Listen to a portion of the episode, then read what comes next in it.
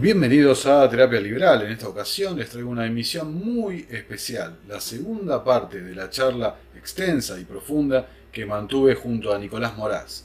La primera parte de esta larga entrevista la pueden encontrar en el canal Los Liberales acá en YouTube. Les voy a dejar la ficha en el video y el link en la descripción.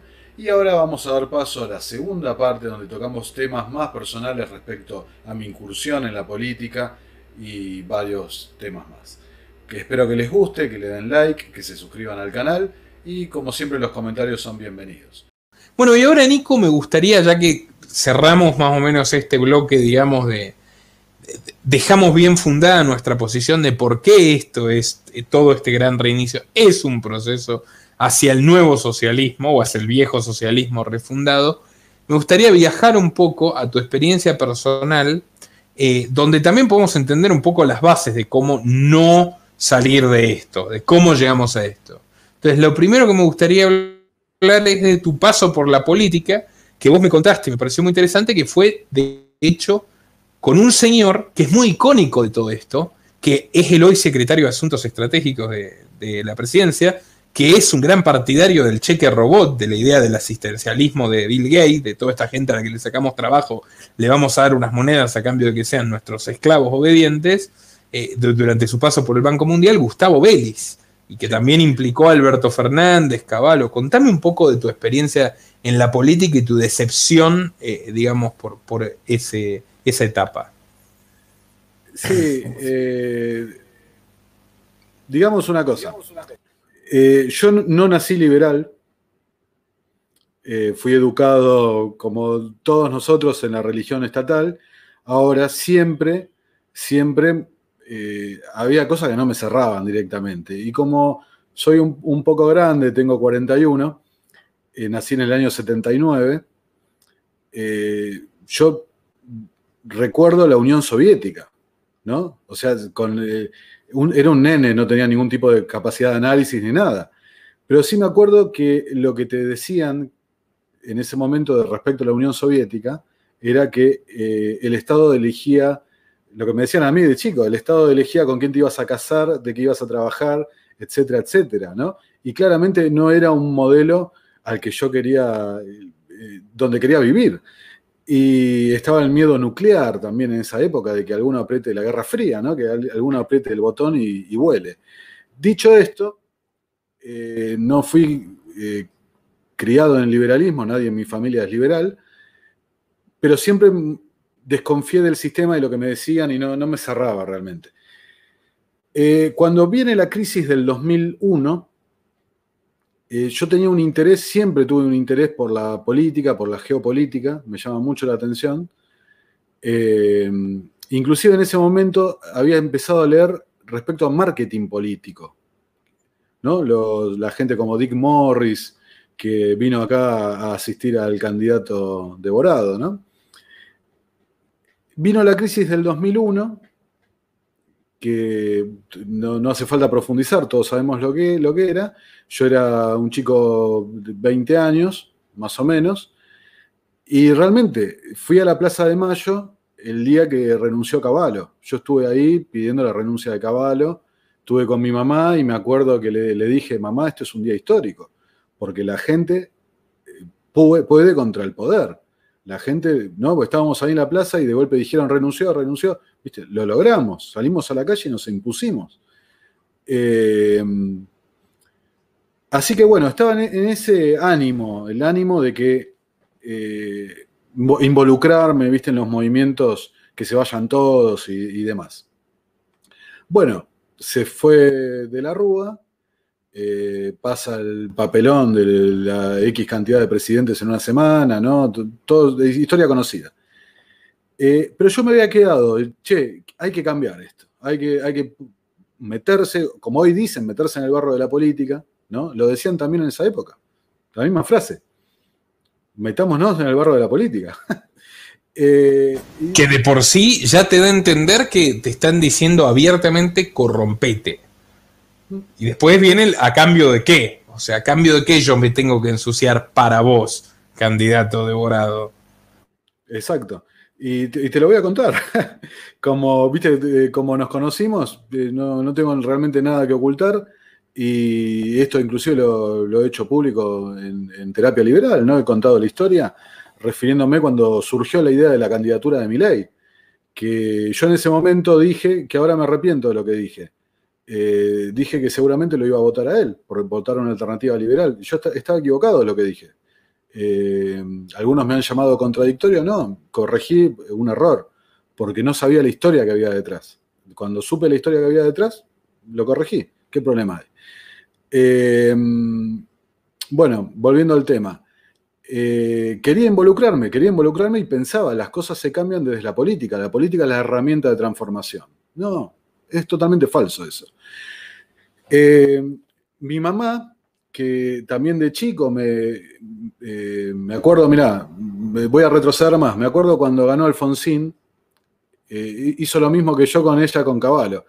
Eh, me llevó a, ahí por Vicente López y vimos los globos rojos y blancos, ¿no? Y mi mamá me decía, es un día histórico, volvió la democracia, hijo.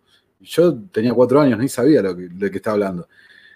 Entonces siempre eh, sentí eso, ¿no? De que algo había que hacer.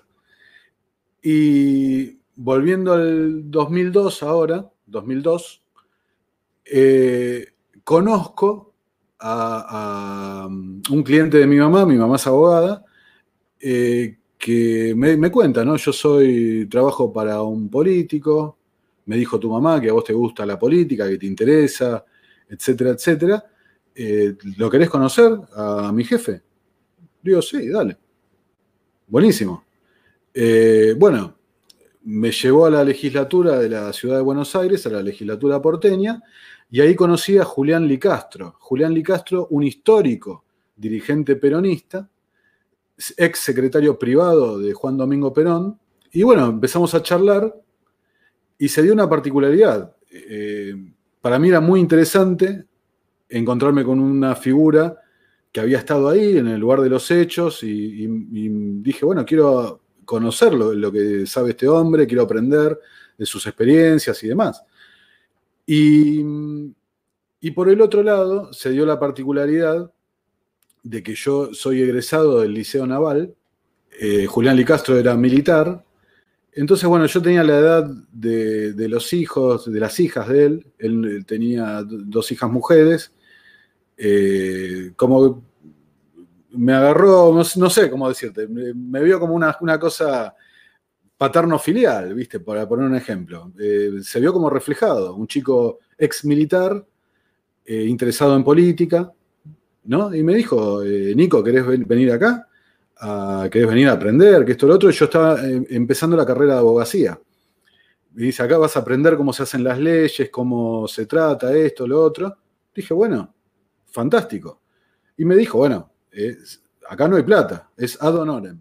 Listo, no hay problema. Me, eh, cobro con la experiencia que me voy a, voy a llevar.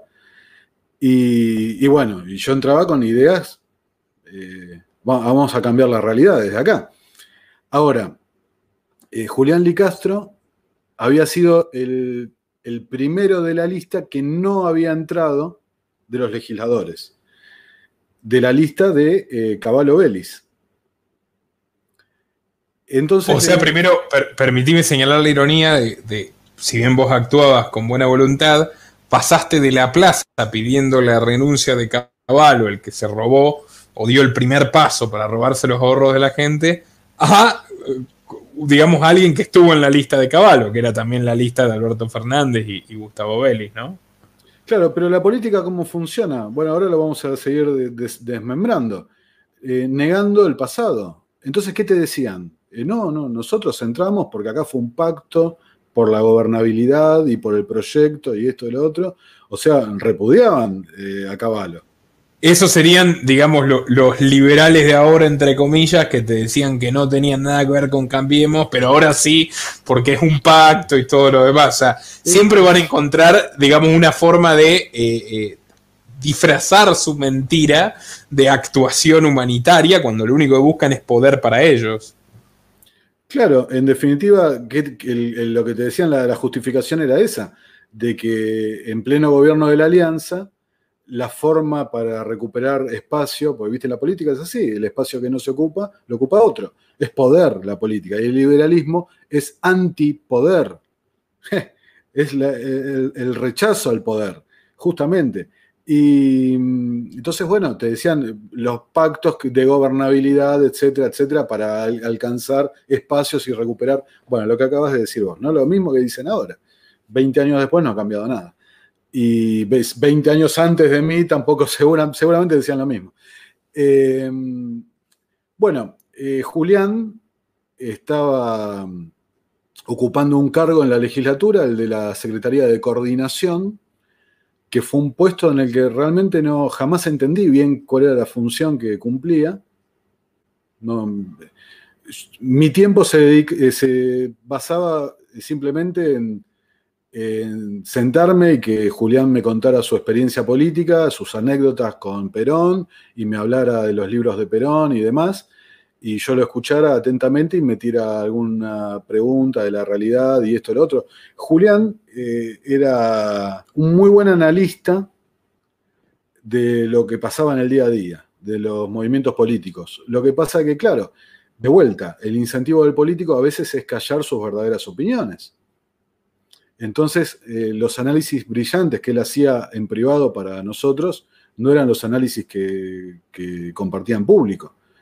Eh, así que bueno, ahora, por una, por una situación que renunció un legislador, ahora no, recuerdo bien cuál, eh, asume Julián Licastro la banca. Él era el primero que no había entrado, entonces pasé en, siete, ocho meses de, de ser el chico que, charla con, con Licastro a, ser miembro del staff de un legislador. Entonces, eh, Julián básicamente nos dijo, bueno, mira, ahora estaban todos trabajando a Donorem, bueno, todos no, algunos cobran sueldo. Eh, los que estábamos a Donorem como yo, nos dijo, bueno, la verdad estoy conforme con lo que están haciendo, quiero que confío en ustedes. Bueno, a partir de ahora hay un sueldo, porque soy legislador, tengo otro presupuesto. Entonces así, de, un día para el otro pasé a ser eh, asesor de un legislador. al legislador de la banca peronista, ¿no? repito, de la lista Caballo Belis, con un montón de nombres que después fueron integrando el kirchnerismo. Y también varios nombres que después integraron el PRO en sus orígenes. Por ejemplo, tenemos primero que todos a Alberto Fernández, que fue la gran mano derecha de Belis. Eh, sí, eh, Alberto Fernández, bueno, hoy por el cargo que ocupa, que eh, esta es una opinión mía, no me sorprende realmente qué tan lejos ha llegado. ¿No? sí, creo que a todos. no sé, digamos que en ese bloque, en orden de importancia, no estaba entre los primeros. Pimpi Colombo era la jefa del bloque eh, la señora esta que después estuvo, creo que, en ANSES, realmente no, recuerdo. Eh, pero estaba Silvia Magdalani. Ah, quien terminó en la inteligencia macrista. Claro, claro. Eh, básicamente, al fracasar el proyecto político de Caballo después de, la debacle de la alianza, el proyecto de Belis quedar trunco, porque, eh, o sea, nadie se le puede escapar que, que Belis estaba proyectado para otra cosa, ¿no? Y, que la ironía de la vida, porque vos recién dijiste que Alberto estaba eh, cercano a Belis, a mí Belis me parecía una persona mucho más capaz y capaz que yo hubiera imaginado más un futuro presidenciable de Belis y no de Alberto. Jamás se me hubiera ocurrido que se invirtieran los roles, ¿no? Pues fíjate la ironía que el más inteligente de esa lista es ahora un monje negro que viene a representar los intereses de Banco Mundial, Bill Gates y la élite eh, extranjera a un gobierno eh, liderado por el idiota. O sea, la política es como una ley de Murphy, o no, universal. Terminó, digamos, en cabeza del gobierno formal el más estúpido y el más inteligente como un consejero a su costado, ¿no? Claro, yo, sabes lo que te diría, Nico. Capaz que eh, las virtudes de Alberto Fernández no eran las virtudes a las que yo tenía acceso. ¿Entendés? Eh, capaz que era lo que comúnmente se dice la rosca. ¿No? Eh, ver el libro Wikileaks del periodista de página 12, ¿no? El rol de los jefes de gabinete. Sí, Santiago Don, lo, que significaron Fernández y Massa en el kirchnerismo como enlaces con la Embajada de Estados Unidos. Claro, que vos lo has explicado muy bien, muy bien, y ahí está la prueba de que yo te sigo hace mucho tiempo, eh, lo has explicado muy bien eh, con lo de Dan Restrepo. Sí, ya, han pasado un par de años de eso y, no paran de darme la razón, incluso ex kirchneristas, ¿eh? gente que, que creía que era un delirio y que ahora contrasta lo que es el gobierno de Alberto Fernández y, y me da totalmente la razón. Y bueno, Nico, redondeando un poco esta etapa política, ¿qué fue lo, qué, más cosas viste estando, digamos, ahí en, en, ese pequeño muestrario de cómo funciona el poder? Bueno, como te decía antes, ¿no? Al, diputado Licastro, el ahora diputado Licastro, a todos los diputados, legisladores, perdón, ¿no? Legisladores, porque la legislatura porteña, eh, le asignan comisiones que se van un toma y daca entre los bloques políticos. Eh, a Julián le habían dado la comisión de seguridad, la comisión de cultura y deporte, eh, la, eh, la, comisión de turismo y, acá viene la clave para mí, para mi futuro desarrollo liberal, digamos, la comisión de descentralización. En las otras no voy a ahondar, simplemente voy a decir esto, ¿no? el trabajo parlamentario de los diputados se basa en esto, en la revista eh, voy repitiendo el nombre, Parlamentario. La revista Parlamentario, no sé si ahora, pero antes evaluaba un ranking de cuántos proyectos había presentado cada diputado. Entonces, el, el, incentivo de todos los legisladores era no ser el último en ese ranking, ni más ni menos. O sea, en otras palabras, vos me estás diciendo que competían por presentar proyectos aunque supieran que no caminaban a ningún lado, proyectos que cuestan plata, proyectos que eh, hacen asesores solamente para figurar bien posicionados en un ranking de quién presenta más proyectos, sin importar si se convierten o no se convierten en ley. Totalmente.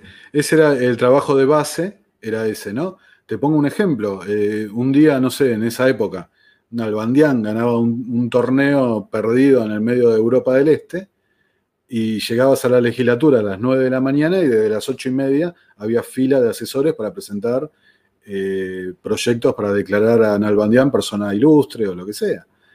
Eh, así. esa, es la, explicación final de por qué en Argentina tenemos el Día Nacional del Choripán y todas esas estupideces que realmente parecen hechas para el meme. Totalmente. Eh, ahora, en lo que, eh, si querés te hablo en general, ¿no? después en particular el caso mío. En general, eh, te puedo decir que la mayoría de los proyectos en esa época eh, decían, bueno, ejemplo, nos gustaría que en la ciudad hubiera, no sé, palmeras verdes. Bueno, busquemos algún proyecto de algún país del mundo y pasámoslo por el traductor, y copia y pega y mandémoslo. Era así. No, realmente cero trabajo, cero dedicación, cero eh, nada. Eh, para Julián, eh, en este caso, realmente no, no, fue una cosa que él la pasó bien, porque él por su pasado, por su formación, no, estaba preparado para, no es que no estuviera preparado, pero no se sentía siendo legislador. Pero bueno, ¿a quién, a quién le importa de los políticos? ¿no?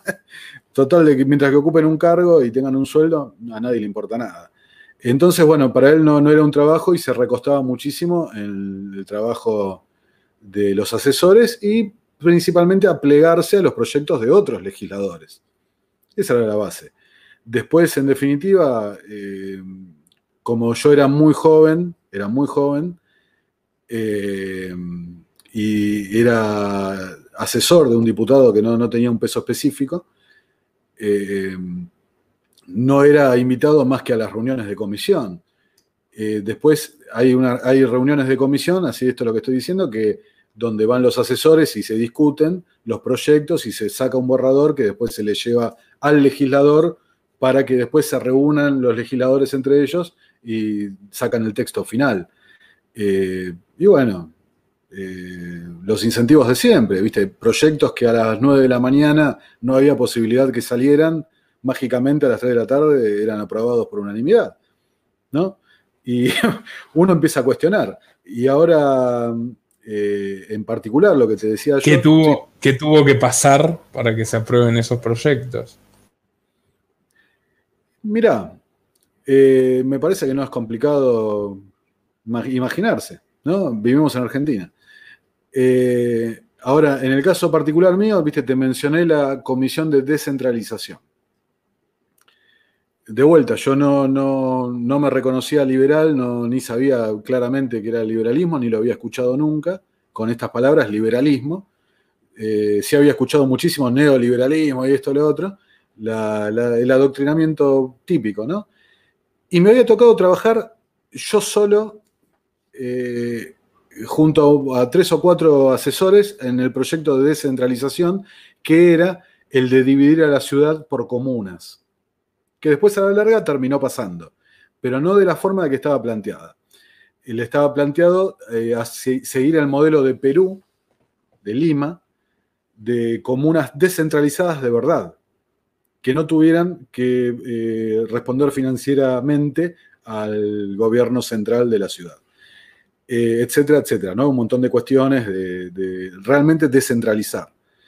Eh, y la idea era, hoy entiendo, bastante noble, que el vecino tuviera el control de la ejecución presupuestaria, que el vecino tuviera el control de las obras y que el vecino eligiera al, al vecino para que ocupe el cargo, no a una lista sábana o gente desconocida.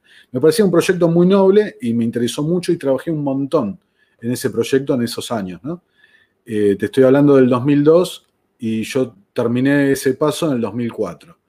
Eh, poco después de que, de que fueran las elecciones presidenciales y demás. Eh, no, perdón, la, sí, 2004, 2004. principios del 2004 me fui.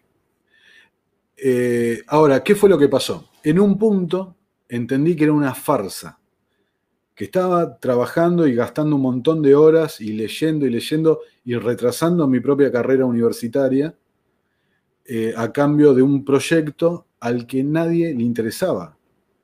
Nadie le interesaba. Nos habían mandado a los cuatro o cinco asesores que estábamos trabajando en eso a, trabajar eh, sin ningún tipo de de futuro, ¿no? Un desperdicio total de tiempo, una, fantochada, una parodia, y sobre la que nosotros trabajamos en serio. Trabajamos en serio y creíamos en ese proyecto, de descentralizar eh, la ciudad de Buenos Aires. Ahora, claro, la realidad era que la caja del gobierno central eh, en ningún momento estaba en duda que la iba a mantener el gobierno central. Y, la realidad era que la constitución de la ciudad de Buenos Aires planteaba este camino hacia la descentralización y lo estaban cumpliendo únicamente para mostrar de que se estaba avanzando, pero avanzando a pie, a paso de tortuga, sin ningún tipo de interés. A la larga lo terminaron haciendo, pero lo terminaron haciendo de una forma que es un chiste realmente. Eh, ahí fue en el momento donde, donde hice un clic, ¿no? Dije, no, no. Eh, acá eh, no, estoy transformando nada, acá no voy a, ayudar a, nada a, mis vecinos, no, todo el esfuerzo que estoy haciendo no tiene ningún sentido, porque esto se, se resuelve en la rosca de la reunión privada de los diputados y ni siquiera ahí, era más arriba todavía. Entonces, Mientras tanto, ¿no? La percepción de los militantes o lo que estaban afuera es, sí, estamos cambiando la realidad, estamos cambiando, descentralizando el poder, estamos haciendo esto. No, no, muchachos, no, no lo estamos haciendo. Y es más, perdóname la... Eh, no, quiero sonar engreído. Yo en esa época, hace 20 años, estaba un poco más flaco, más joven, ¿no?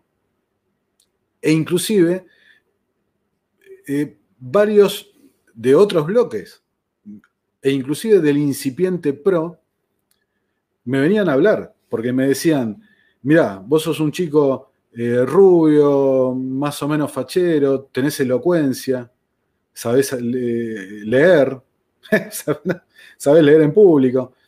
Eh, ¿Por qué no venís acá? ¿Por qué no venís allá? ¿Por qué esto? ¿Por qué lo otro? Y a mí, en una conversación eh, privada, no en un ambiente serio, vale la aclaración, me han llegado a decir, mirá, eh, Nico, queremos punteros de los barrios sociales. ¿Sí? Que no. Sí. Traducción. Los punteros en las villas. Me han llegado a decir, eh, queremos un legislador propio. Entonces nosotros nos encargamos de, de, ponerte en la cresta de la ola y llevarte, ¿no? Allanarte el camino para que llegues. Pero cuando llegas, tenés que, eh, tenés que depender, o sea, eh, tenés que hacer lo que, lo que te pidamos nosotros, devolver el favor, digamos, ¿no? Y me han llegado a decir, eh, si te parece, vamos y tomamos un CGP, mira lo que te estoy diciendo, tomamos un CGP, ya, llegan los medios de comunicación y nosotros le decimos queremos hablar con Nicolás Martínez Laje. Y vos llegás acá a la toma del CGP, al piquete del CGP, y pasaste, fumás un pucho, comemos un sanguchito y salimos y decís que solucionaste el problema, que esto y lo otro, y te instalamos en la agenda mediática. Bueno, toda esta conjunción de cosas que te estoy contando, eh, dije, no, muchachos, no, no. Eh, e-, e-, esto no es para mí, me parece una inmoralidad absoluta eh, realmente me, terminé asqueando. Mirá que la plata era buena, el salario en blanco de esta gente es muy bueno, muy bueno. La carga horaria es un chiste. La mayoría del trabajo es cervecerías, ponele. la verdad que son reuniones así, informales. o sea, la tentación a la que muchos sucumben y muchos. ¿Qué es lo que finalmente persiguen todos los que están buscando el puestito político? Una vida cómoda, sin preocupaciones. Eso, claro, eso es lo que te iba a decir. Con, dinero asegurado que le roban a otro y encima vestirse como héroe para un porcentaje de fanáticos bobos. Y encima hay muchos de los que están ahí. La conversación que hemos tenido nosotros, te aseguro que el 90% de la gente ahí no, no, no la puede seguir no tienen ni idea de, economía, no tienen ni idea de nada. Eh, algunos tienen mucho poder y han financiado campañas y han comprado los, cargos.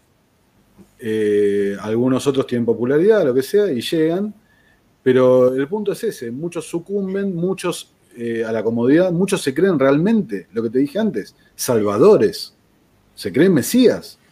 No, yo voy a, planificar, ¿no? voy a acabar con el desempleo, voy a hacer esto, voy a, sacar a los pobres de... No, no voy a, transformar a la Argentina en potencia y a echar por la ventana a todos estos atorrantes. Igual supongo que el mesianismo no, no, debe durar mucho después de que ya estás adentro de esa fauna de mediocridad total. ¿Sabés lo que es? Bueno, vos en la introducción dijiste de hablar de la masonería. Eh, la política actúa como, en cierta forma como la masonería, es un club cerrado y, bueno, viven aislados del mundo. Eh, yo eh, he tenido charlas con gente de ahí, yo era un chico de 20 años, o sea, yo iba a bailar, y la vida de cualquier chico de 20 años, bueno, después me, di cuenta que era liberal, entonces era una vida un poco más ajetreada que la, de los, los, progres, pero, pero más divertida. Eh, estoy a favor de la. Eh, bueno, como, dijiste vos, ¿no? De las drogas no, la de legalización, sino no, tiene por qué el, Estado legislar sobre eso. Pero bueno, no importa. La, eh, y esta gente estaba totalmente desconectada de la realidad desconectada. A ellos le daban un dossier de prensa todos los días con las noticias relevantes que alguien elegía, seleccionaba, y ellos leen ese dossier y chau, ¿viste? La, realidad la entienden así. Eso en gran medida te puede explicar cómo a ese grupo, esa fauna diversa de mediocres, inescrupulosos, cómodos, vagos e ignorantes, que es básicamente lo que retrataste, eh, alguien con dos pesos los puede mover como quiera para que vayan a donde sea y esa es en gran medida la historia de la política y de lo que pasa en la Argentina. Nico, eh, ya que el tiempo apremia, ¿te parece que vayamos a, que nos cuentes tu segunda experiencia, llamémosle un poco ingrata, aunque tendrás seguramente algún saldo positivo en, este deseo por cambiar el mundo para bien, que fue tu paso por la masonería, un tema que genera mucho escosor, mucho interés, eh, y que bueno, vos en parte lo desmitificás y en parte también confirmas que si alguna vez la masonería tuvo propósitos liberales y humanistas, ahora está bastante lejos de eso, digamos que más cerca del camino opuesto. ¿Cómo, cómo te interesaste y cómo llegaste vos a una logia masónica? Contanos un poco. Bueno, mira, eh, saliendo cuando salí de la política, la, completa desilusión ¿no? de, eh, de, ese mundillo, me dediqué a, a, terminar la carrera. Eh, después fui papá más adelante. y como te dije, ¿no? La, nadie nace liberal, uno es liberal o porque algún amigo le facilita algún texto o porque uno lo descubre, pero a nadie se le presenta, así se le da, ¿no? Eh, oficialmente, digamos, mainstream. Para, no, sé si soy claro lo que quiero decir. Pero uno llega al liberalismo por, esas circunstancias, ¿no? Una búsqueda personal o eh, tener la suerte de que alguien lo, inicia en el, en el liberalismo. Yo siempre fui una persona de investigar, de leer, de interesarme en muchísimos temas diferentes, muy, muy distintos. Eh, bueno, ya hemos hablado un poco de, mi vida, ¿no? De, liceo naval, estudié cine, eh, abogado, he sido un autor publicado de ficción también. Eh, ¿Qué sé yo? ¿Qué publicaste? ¿Qué publicaste? me encanta el género del terror entonces escribía cuentos de terror. Y una cosa eh, muy sencilla, ¿no? Pero bueno, cumplía al menos el sueño. Y mm, tenía un interés muy, muy grande por eh, el esoterismo. Eh, la religión hermética, ¿no? Hermes Trimegisto. El ocultismo. El ocultismo, claro. pero no magia y todo eso, sino la búsqueda de ese sentido trascendente mediante una, eh, una formación, una educación, digamos, que no está tan a la vista, que ha sido proscripta, ¿no? como el liberalismo en, un punto de vista exotérico. Entonces, bueno, una vez fui a, a, una charla que estaban dando, me invitaron a una charla que dieron en la masonería, en el templo de la calle Cangallo, no Perón, Cangallo, y la charla era sobre hermetismo y, esoterismo. Las pirámides de Egipto, la religión egipcia, etc. Entonces me interesó el tema. Dije, chao, ¿esto se estudia acá? Sí, esto se estudia acá, amigo. Entonces, bueno, eh, mandé un mail y tuve una entrevista y entré. O sea, no, no, es como realmente como piensa la gente de, de una cosa ultra secreta y esto lo otro. Hay una página de internet en la que uno manda eh, sus datos, lo contactan y tiene una breve entrevista, que realmente hay que ser un salvaje para, no pasar esa entrevista. Eh, y te diría que hay muchos salvajes realmente, pero ¿no? yo te vi pegarle a uno ¿no? que, que defendía el nacionalsocialismo. Pero, pero bueno, hay, que ser de ese estilo para no entrar. Y, bueno, ingresé y efectivamente se estudia mm, el lenguaje simbólico, se estudia esoterismo, eh, pero desde un punto de vista muy, muy concreto, muy filosófico. Y, bueno, gracias a la masonería profundicé en la obra de Carl Gustav Jung, eh, profundicé eh, en otros aspectos que me enriquecieron un montón, ¿no? Eh, mira, voy a hacer una pequeña digresión, si me permitís. Carl Gustav Jung eh, es también un tema proscripto en, el estudio de la psicología. que es un psicólogo que no tiene la obsesión que tiene Freud por la sexualidad y tiene una mirada bastante más espiritual y bastante más profunda. Exacto, exacto, y me encanta que, que, conozcas del tema eh, porque eh, era un profundo, profundo defensor de la libertad individual, del individuo, ¿no? El método de Jung se llama el principio de individuación, la búsqueda del pensamiento propio. ¿Y de qué va el liberalismo si no es de buscar el pensamiento propio? Y, bueno, descubrí... Por eso los marxistas quieren a Freud y no quieren a Jung. Exactamente, Nico. Por eso Jung está, eh, no se lo estudia, en realidad se lo estudia, pero el aspecto más eh, eh, menos importante, el aspecto menos trascendente de Jung, que es, el tema de la división de las personalidades, introvertido, extrovertido, no, no, es realmente el, el, sumum de la obra de Jung.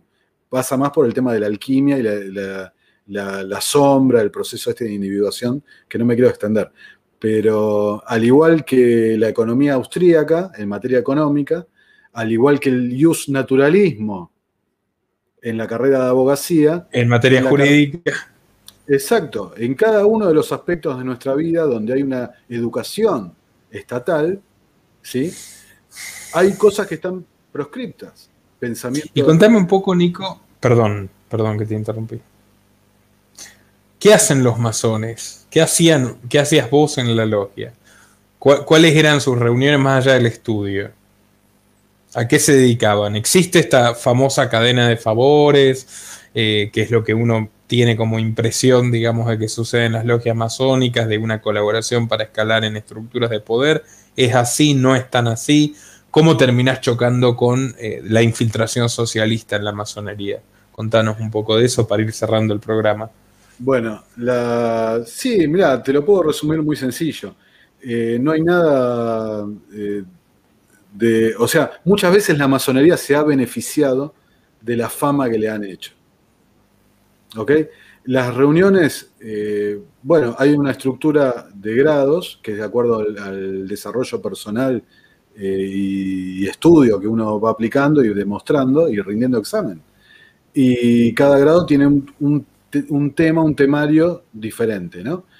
Eh, eh, las reuniones, básicamente, cuando se trabaja en un grado, la gente se reúne para discutir los aspectos de estudio de ese grado y en alguna, como hay distintas logias, también hay distintos enfoques. en algunas eh, se habla más de la realidad pero como un tema de, debate, no, no, como un tema de influencia ni nada de eso. No hay nada de eso. Te repito, la masonería se beneficia de ese halo de misterio eh, y de influencia, pero no, no, es el caso realmente. La... Se, devaluó, se devaluó un poco tal vez, me decías, como que tal vez antes tuvo un esplendor que perdió con el paso del tiempo. Mira, yo lo, lo, que te decía antes era, era esto, que si vos tenés una sociedad adoctrinada en la religión del Estado, donde prácticamente, visto el resultado de las últimas elecciones, el noventa y pico por ciento de la gente reclama estatismo, y decidís ingresar a una orden filosófica, filantrópica, iniciática, eh, liberal, eh, pero no tenés las ideas liberales, entonces, de a poco se va deformando. Por ejemplo, el lema libertad, igualdad y fraternidad, eh, el lema de la Revolución Francesa, pero de la buena Revolución Francesa, no de lo que vino después. No, no, previo al terror, previo al jacobinismo. Claro, el lema de libertad está definido como libertad como ausencia de coacción. La igualdad está definida como igualdad ante la ley, el rule of law británico. ¿No?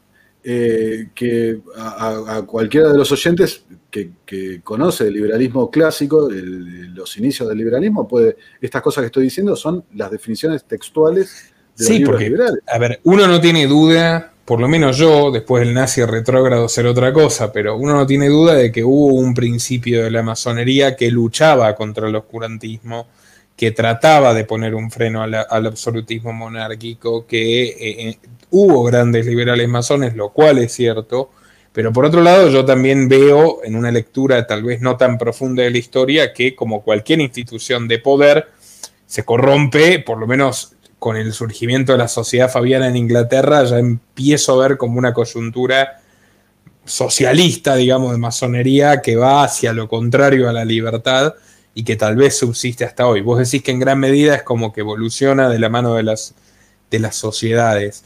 ¿Y, cuál es para vos ya el choque final, eh, digamos, definitivo con esto de que eh, no practican los principios de la masonería original que tienen más que ver con valores humanistas y miran a lo peorcito, al, autoritarismo, al socialismo?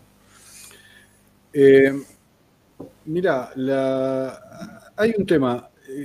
La estructura misma de la masonería, ¿no? que, por ejemplo, tenés el órgano rector, la Gran Logia de la Argentina, después están las distintas logias. Eh, la Gran Logia de la Argentina no interviene en el trabajo de las logias. O sea, no hay una dirección, una bajada de línea directa sobre las logias. Tienen independencia. Lo que sí hay un tribunal disciplinario, etcétera, etcétera. Si, cometes una falta disciplinaria, que es como la de cualquier lugar, ¿no? Si le pegaste a alguno, insultaste al otro.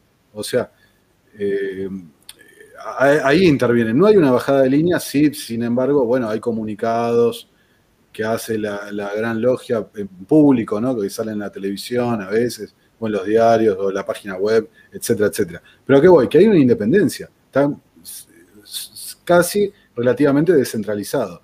Entonces, yo insisto con lo mismo, no, no es que la masonería se haya hecho socialista. Los masones, cuando ingresan, son socialistas como la gente en la sociedad eh, que nos rodea. Todos son socialdemócratas. ¿Cuántos somos los liberales? ¿El 1%? Entonces, eh, eh, a un tipo que está criado en socialismo y que no se toma el trabajo de buscar la relación entre lo que dije antes y los, los liberales originarios, para, decirlo de una forma, no sé, Locke, etcétera, eh, si no se toman el trabajo de ver, ¿no? Eh, van a entender lo que quieran entender, porque ya tienen un sesgo prefigurado de cómo entender los conceptos. Entonces, por ejemplo, igualdad ante la ley, lo entiende como lo entiende un socialista. Igualitarismo, no igualdad ante la ley. ¿Entendés? Completamente. ¿Y, vos, cómo termina, digamos, esta etapa tuya en la masonería? ¿Cuánto duró y cómo termina definitivamente? Yo, estuve, estuve unos cuantos años, no terminó definitivamente porque eh, puedo reingresar por, la, situación esta de la, de la pandemia, no, decidí no, no retomar, pero sí yo tuve un quiebre muy grande cuando empecé a profundizar en las ideas liberales. Tuve un quiebre muy grande porque cuando, cuando empecé a entender esto, a revertir el trabajo de adoctrinamiento que tenía en la cabeza. Entonces, cuando empezás a entender el verdadero significado de los, perdón, de los conceptos, y bueno, ahí es cuando eh, llegás a un lugar, eh, a vos te debe pasar también, cuando mientras más avanzás en el liberalismo, en cierta forma más te radicalizás, porque hay cosas que ya no podés. No, es, eh, es como la película Matrix, tomaste la pastilla, ya no hay vuelta atrás. ¿Entendés? Abriste los ojos, viste la luz. O sea, yo te, mira, yo sé que a vos no te gusta Hayek. ¿No?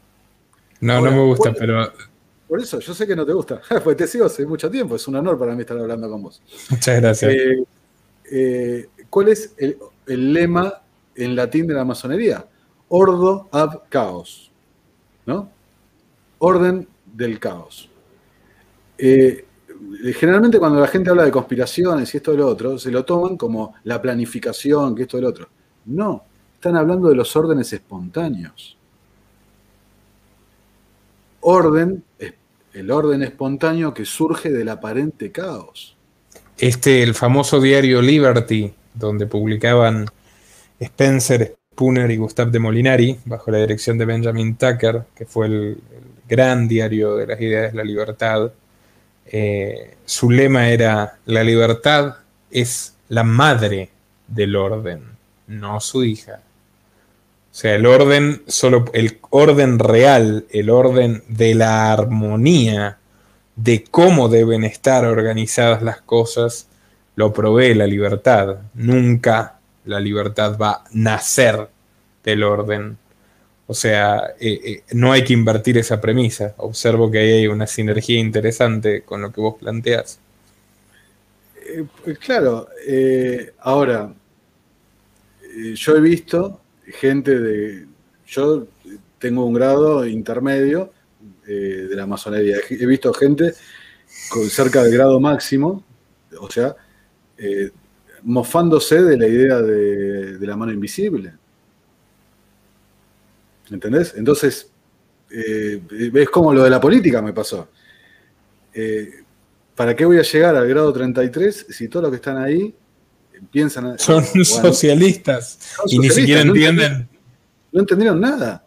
No entendieron nada, realmente. Si te están mofando de la, de, la mano invisible y el lema eh, se refiere al orden espontáneo, bueno, es que, para redondeando, ¿qué fue lo que me pasó a mí? Que eh, en esa crisis de ideas eh, me hizo separarme del grupo donde yo estaba, de los grupos donde yo estaba, y de golpe empezaron a aparecer masones liberales, que no se animaban a cuestionar eh, el status quo de, la actualidad, ¿no? del funcionamiento.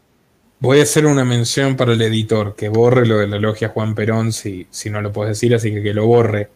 Editor, Fran, Lucas o quien sea, borren por favor lo de la logia Juan Perón, así ya conecta directamente con este cierre. ¿Y qué te decían esos masones liberales, Nico?